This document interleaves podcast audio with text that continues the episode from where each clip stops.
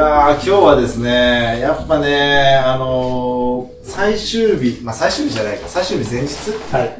明日最終日ですよ、いよいよ。はとい。いうえっこととで第20ステージです。 10ステージ。ということで、もうあのーキャラバン隊も巻きまくり。もう余らせたくないもんね。そう、余らしてもね、もう、まあもしかしたら来年使うのもあるんかもしれないけど、まあ、まあもう、ただ多分今年つ配り切りたいっていうノルマもあるんだろうし、そうね。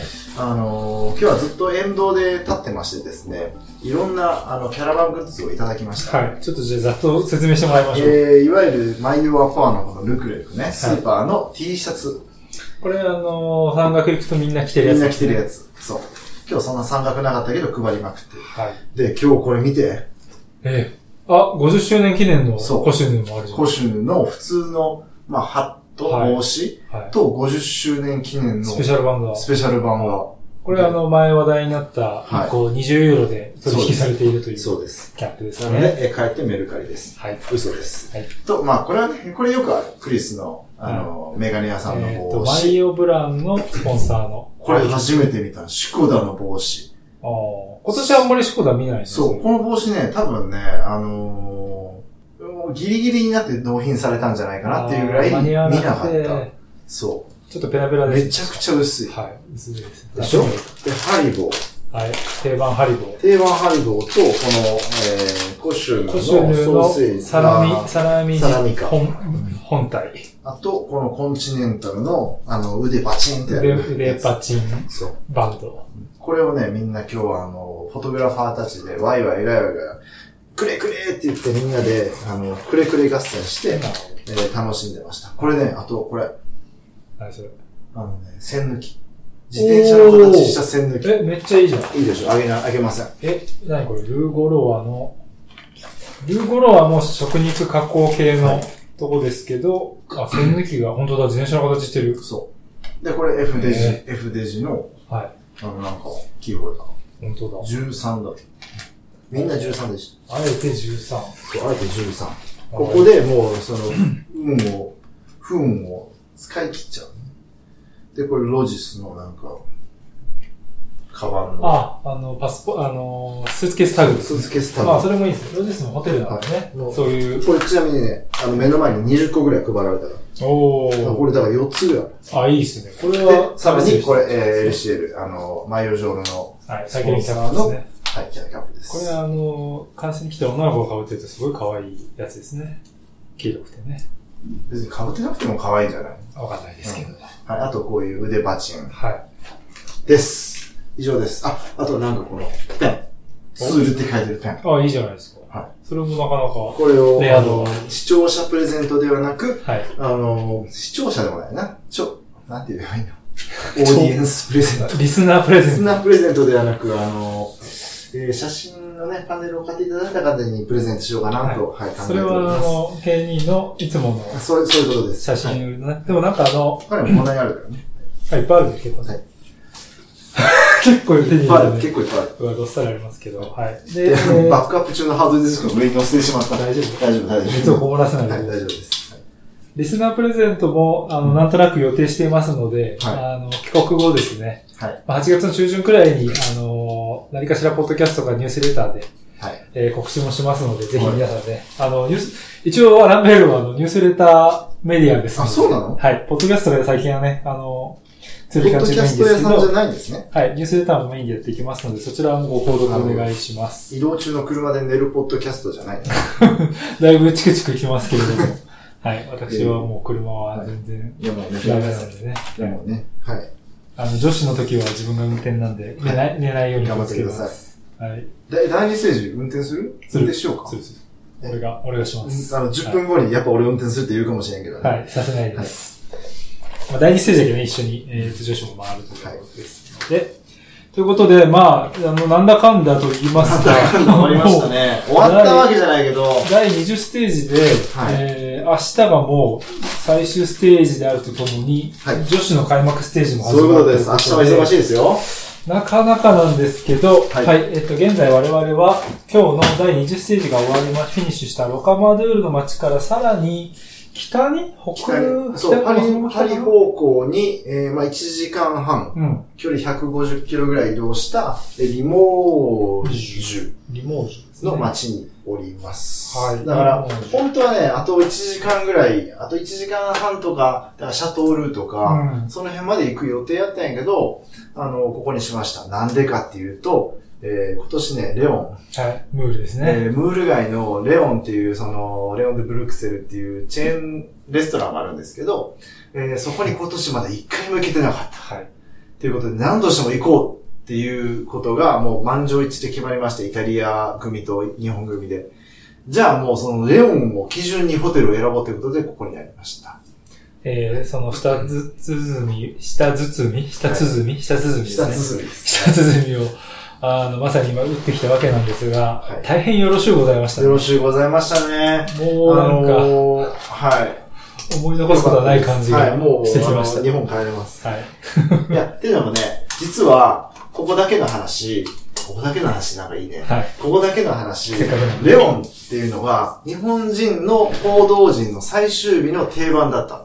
あー、パリそうの。昔、あの、プレスセンターが、あのーポルトマイオの方やったっけそう、ポルトマイオにあって、なんかホテル、マリオとかなんか、でっかいホテルの一室がプレスルームで、その横にレオンがあった。なるほど。だから、仕事終わった人たちから順に、そこで、えーレオン集合ねって言って、えー集まる習慣があったのね、日なるほど本のメディアうで。ん、だから、自分が初めて行き始めた、まあ、10年近く前の時はもう毎回そこで、まあ、打ち上げじゃないけど、うんうんやるのが、なんかこう慣習だったけど、最近ちょっとプレスセンターが変わって、えープレスセンターがもうシャあのフィニッシュ、シャンゼリゼ通りのすぐ近くになってしまったんで、それとともに、まあ、なくなってしまった。あと、まあ、日本人も減ったってこともあって、うんはいなくなっちゃいました。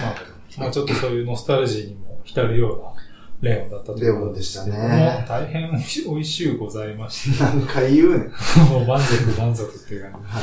私はあの、バッファローグリルは毎日は無理ですけど、レオンはレオンは毎日はそうそうそう。いや、美味しかったね。うんあと、あの、まさか店員にそのシャツ売ってないのって聞くとは思わなかっいや、本当に、あの、まあ、海鮮系のレストランなんで、あの、ちょっとそういったデザインもあるんですけど、背中に、あの、私は、あの、幸せの中を泳ぐっていうた。うんコピーが入ってて、フランス語では。いそれがまた何とも言えずにね、このムールを食べてる時の多幸感とマッチしていてですね、ちょっとポロシャツ売ってくれって言ったら、まあ、ここで働くしか手に入れる方法ないっていうう、ん履歴書送ってみたらって言われました。だから、そこでイタリア人たちと、まあ、イタリア語やったからあれやけど、え、もうここで働いたらええやんっつって。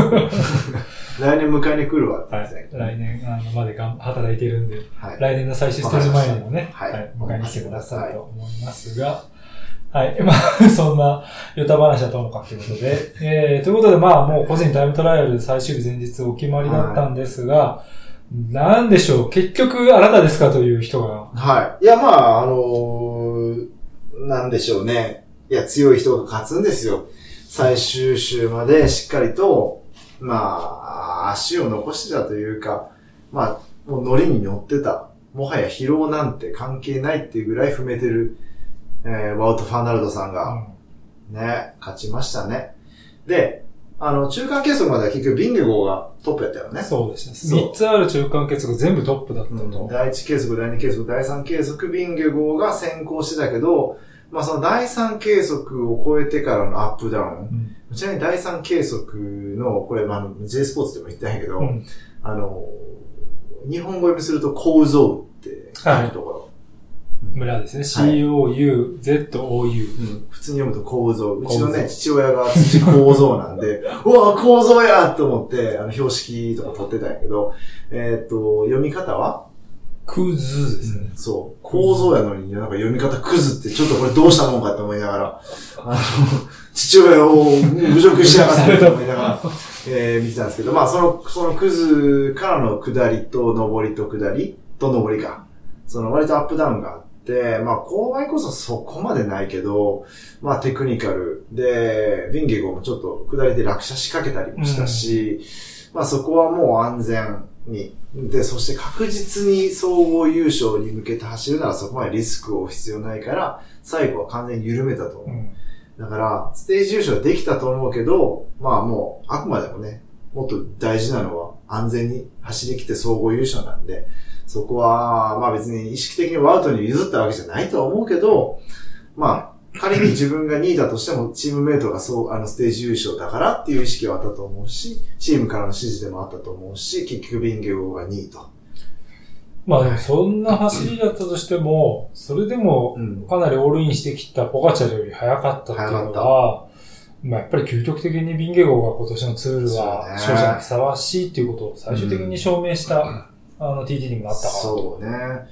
だから、まあ、えっと、今日のフィニッシュ後に言うとは言ってたけど、仮にグラノンうえっん。と、アルプスの、えー、あれは、アルプスの2日目になるのか、ラルプデイズの前の日、リンゲゴーが勝った日に、ポガチャルがガクンと失速して、まあ、ハンガーノックだったり、なんかこう、水が足らなかったとか、いろいろ言われてるけど、そのバッドデイがなかったとしても、リンゲゴーが勝ってたんじゃないかうな。ん。いや、確かにそう見えるほど強かった。うんまさかビンゲゴーがそんな計測ポイントで連発するとは思わなかった。まあトップで来るっていうのはちょっと意外だったかな。うわ、突っ込んだなと思ったもん、最初。うんうんむしろ突っ込んだのはポガチャルの方だったっていうようなね、最終的には。は中間継続にもなってましたけど、で、一方で、まあ僕らあの今日コースをね、あのーラスト10キロ、15キロくらいかな、いあの、もうあちょっととまあ10キロくらい半分ぐらいうんはコース走ってフィニッシュ線の方向かったんですけど、その時に思想してたステファン・キュングだとか、まああと世界チャンピオンスペのシャリストねあのガンナたちがあまりタイム伸ばせなかっい。た。逃せなかったね。だから、うーん、まあ、意外っちゃ意外、それに対して、モレマが6位に入ってうたり、ん。なんか結局、どっちかというと、上り系の選手の方が良かっただからそれだけ、そのスペシャリスト系の選手、体重ある選手が山岳で苦しんでた可能性はあるし、なんかね、意外や意外キングたち伸びな、伸びなかったなっていう印象でしたね。シャフマンも9位だからね。うんあまああとフレッド・ライト8位。あーブラッドライトもね、あの後半にかけて結構目立った。ー、うんあのー、選手ではあ昨日、りましちたねょっと各国のジャーナリストに、あの、まあ、いろいろ質問するという企画企画がちょっと、あの、うんほ雑誌の方の企画があって、それでまあ、プレゼンター直行したんですけど、で、イギリスのあの、ルーラーの、ルーラーマガジンのエド・ピッカリングっていう、はい。あの、ジャーナリストの話を聞いてて、で、まあ、その、まあ、今大会の、あの、MVP は誰でだと思いますかっていう質問と、今大会のあなたの国の選手の MVP は誰ですかっていう質問はちょっと決まりでみんなにしてたんですけど、で、今大会の MVP に関しては、うんあの、全員が同じ選手を挙げていて、それが誰かを言うまでもないと思うので、あえて言いませんが、慣れてしまうねもうみんなが同じことを言っていました。あの、登りも、パンチ力もあって、うん平地も走れて、うんスプリントもできて、はい文句ないねって話をもう明日もね。うん一致して、明日もあるんじゃないかと。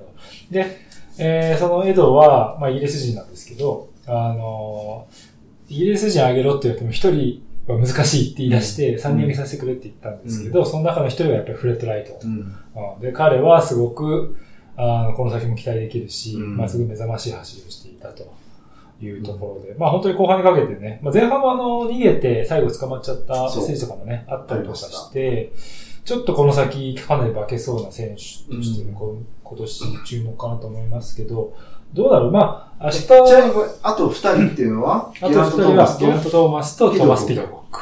イエーツではなかった。イエスではなかった。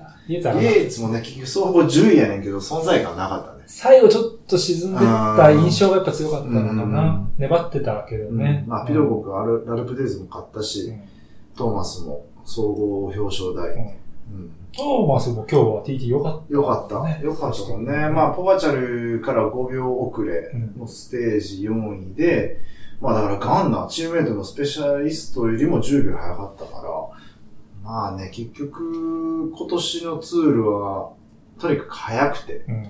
平均スピードが多分過去最高になある。そうん、40キロに乗るんで、う。うんまあ過去最高になるってこともあって、山岳ステージを超えてみんな疲れてる。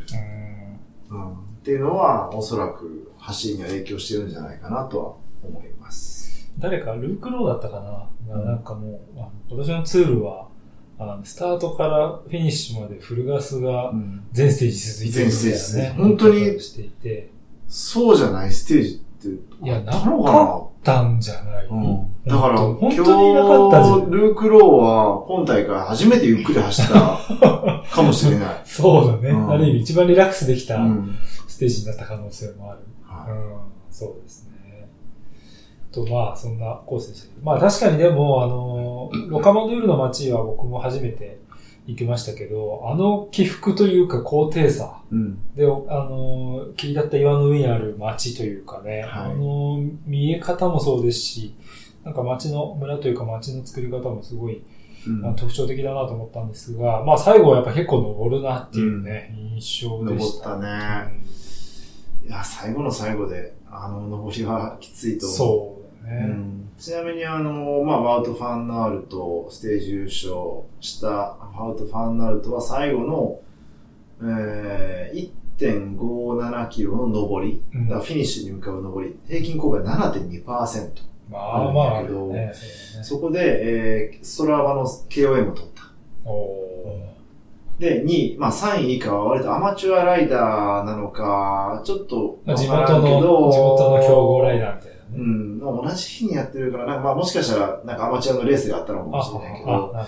あでもこれうん、もしかしたらあのプロのレースかもしれないけど、まあ間違いなく軽量なバイクでロードバイク。追い込んでるわけ。よりも速かった。うん。 TT バイク、 TT ディスクホイール履いた TT バイクで、えー、もがいたバウトの方が速かったっていうのはね、まあ、速い。速かったです。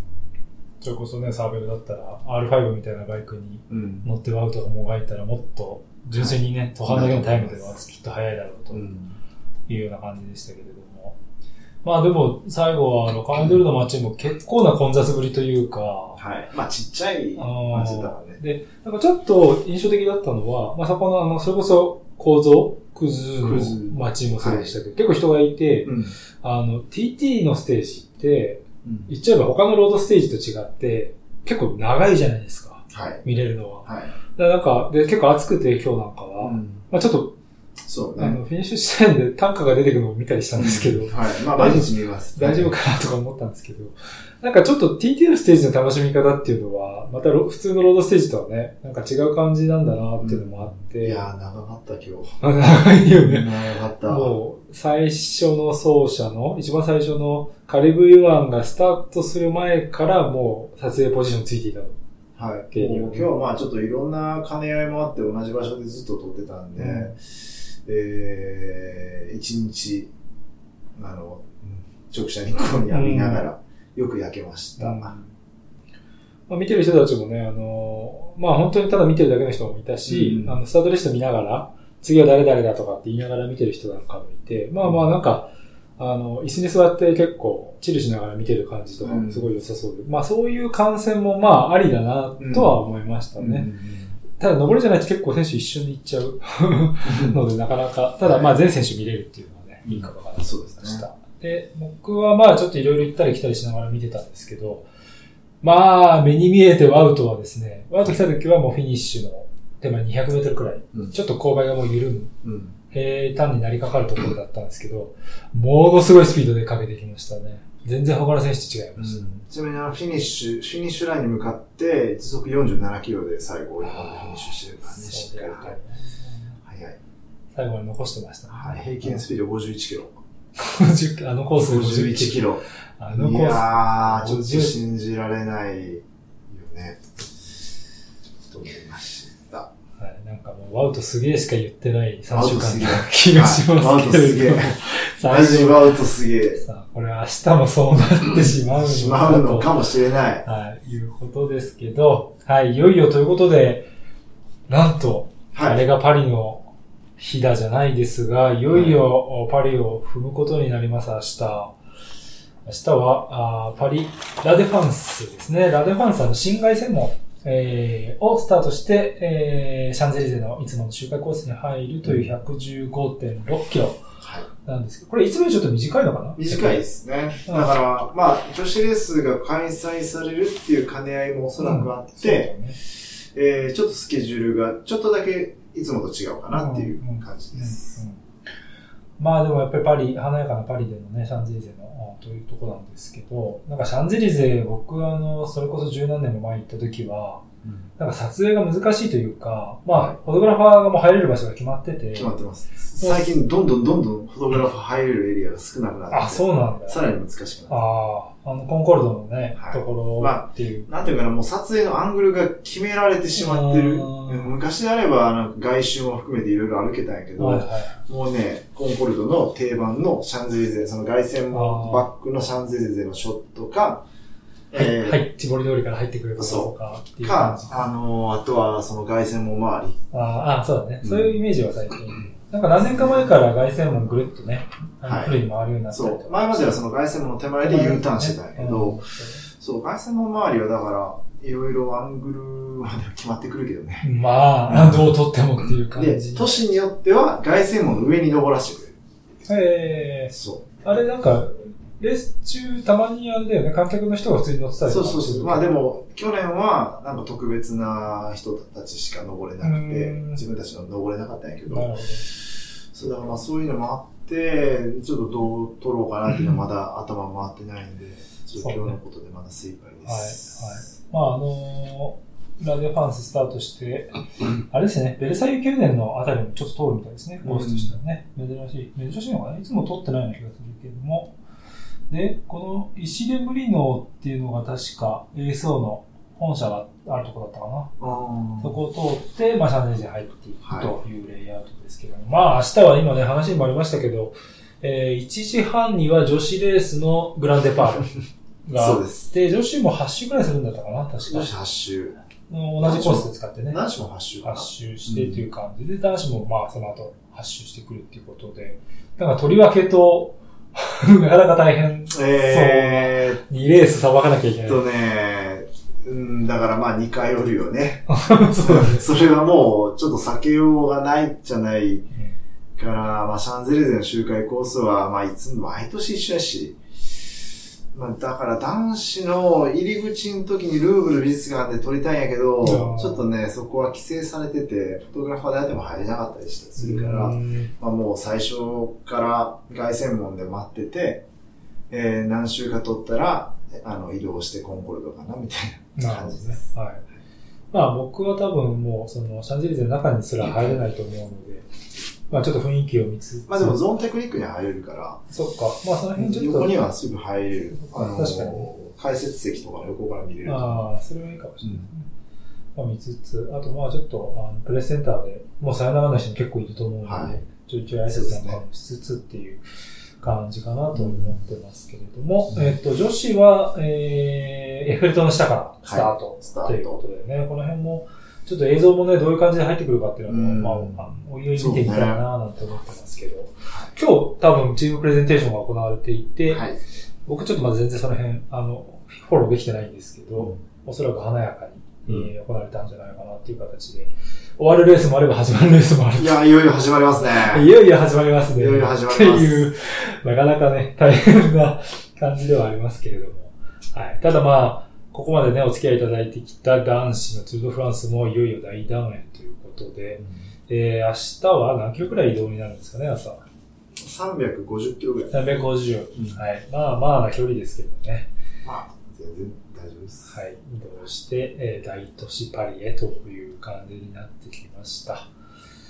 いやー、明日で、お明日は終わった後に、えーまあイタリア組はもうみんなそのまま直、ミラノのミラノに向かって、まあ途中で止まるんやけど、帰るんで、まあもうそこでバイバイして、はい自分たちはシャルドゴール空港近くの、えーはい一級ホテル。はい、第1級ほど。第一級ホテル、まだ、ウィアバック。はい、俺らのラ プレミエルクラスに、うんはい、戻りまし そうですで、そこで2泊か。はい、にある。なので、えー、まあ女子レースの第2ステージも含めてそこからですね。はい。なので、えっ、と、明日のきっと、ポッドキャストは、まあ、シャルドゴール付近からはっていうい。感じですかね。あ最後、どうしよう。なんかやっぱ振り返りみたいなことしたのが、した方がいいのか総括的な別にいいんじゃな。ないあ別にいいですか。はい。はい。いやまあ、いや、じゃあもう、うん一言考えとく。はい、考えておいてください。あとは、あの、まあ、各国のジャーナリストにした、あの今大会 MVP とうん。 MVP、まあ、もう決まっちゃうんだけど、な3人くらい挙げてもらおう。ボナムール フランク。ボナム。ピエール・ロナン今日はこのね、ホテルの下の、あ今 B&B ホテルですかはい。ね。今日は、あの、ラ・プルミエルクラスではなくてですね、はい B&B、その隣にあるはい。 B&B ホテル、はい、あの、チームもありますけど、2泊目ですね、今回今大会。そうね。はい、2回目の宿泊ということで、こ今日のホテルには、あの、ピエール・ロランドが迎パえてネくルれたが、はい、はいありましたね。はい、ちょっと安心しましたけど。そうだ、MVP だなんかもね、えーちょちょっと聞きつはいつ、はい、えー明日もお届けしていきたいと思いますが、えー今日は第20ステージ、えー最終日前日でしたね。えー個人タイムトライアル、えーロカマドールの街にフィニッシュするというコースでした。ステージ優勝はワウト・ファンアールとステージ3勝目。ユンボ・ビスマは ?3 勝目。ユ6ンボビスマ勝は目。 6勝目。 6勝目。はい。いよいよね、もし明日勝ったら7勝目。あ近年、1チームで7勝するっていうのは HTC ハイロード、だからカベンディッシュでステージ優勝量産してた時に並ぶっていうことなんで、いやー、なら、並ぶんじゃないかなっーまあ、可能性て 結思っ構て、しまうよね。うん、あるかなといううんまあでもユンボはね、3人の選手で、えーとうんステージ優勝取ってますんで、はいまあ本当に総合力高いっていうのを見せているというツそうーあ、あとワウトが今日も勝ったから、えー100 480ポイントになった。あの、ポイント賞バイオベールかバイオベール。あはで、2011年に今の現行のポイントシステムうんになってから、もうすもうすでに最多なの。おそれまでの最多はサガンの477だおーったけど、もう480になって、明日もさらに、まあ、ステージ優勝しなくてもポイントを稼ぐ可能性があるから、うん結構、500ポイントとか超えてしまうんじゃないかなと。それを超えられるのは出もますう、アウトしかいないんじゃないかっていうよううんなことになるかもしれないですけどね。ね。まあなんかでも今大会はその、まあ私ね、ちょっと総括っぽい話になっちゃうんで、また明日できればいいと思いますけど、まあなんか山岳賞のね、あのーなんでしょう、あの基準なんかもう、ん純粋に途半タイムで、うん。あの競ったらいいんじゃないかそとうか、ねまあ。特もにうス一トラバが今年スポンサーというかそさうだねあの、パートナーになったから、ちょっとそういうのもやりやすくなってるはずだ確かし、そういう意味でちょっと山岳賞のあり方も今後もしかしたら変わっていくかもしれない。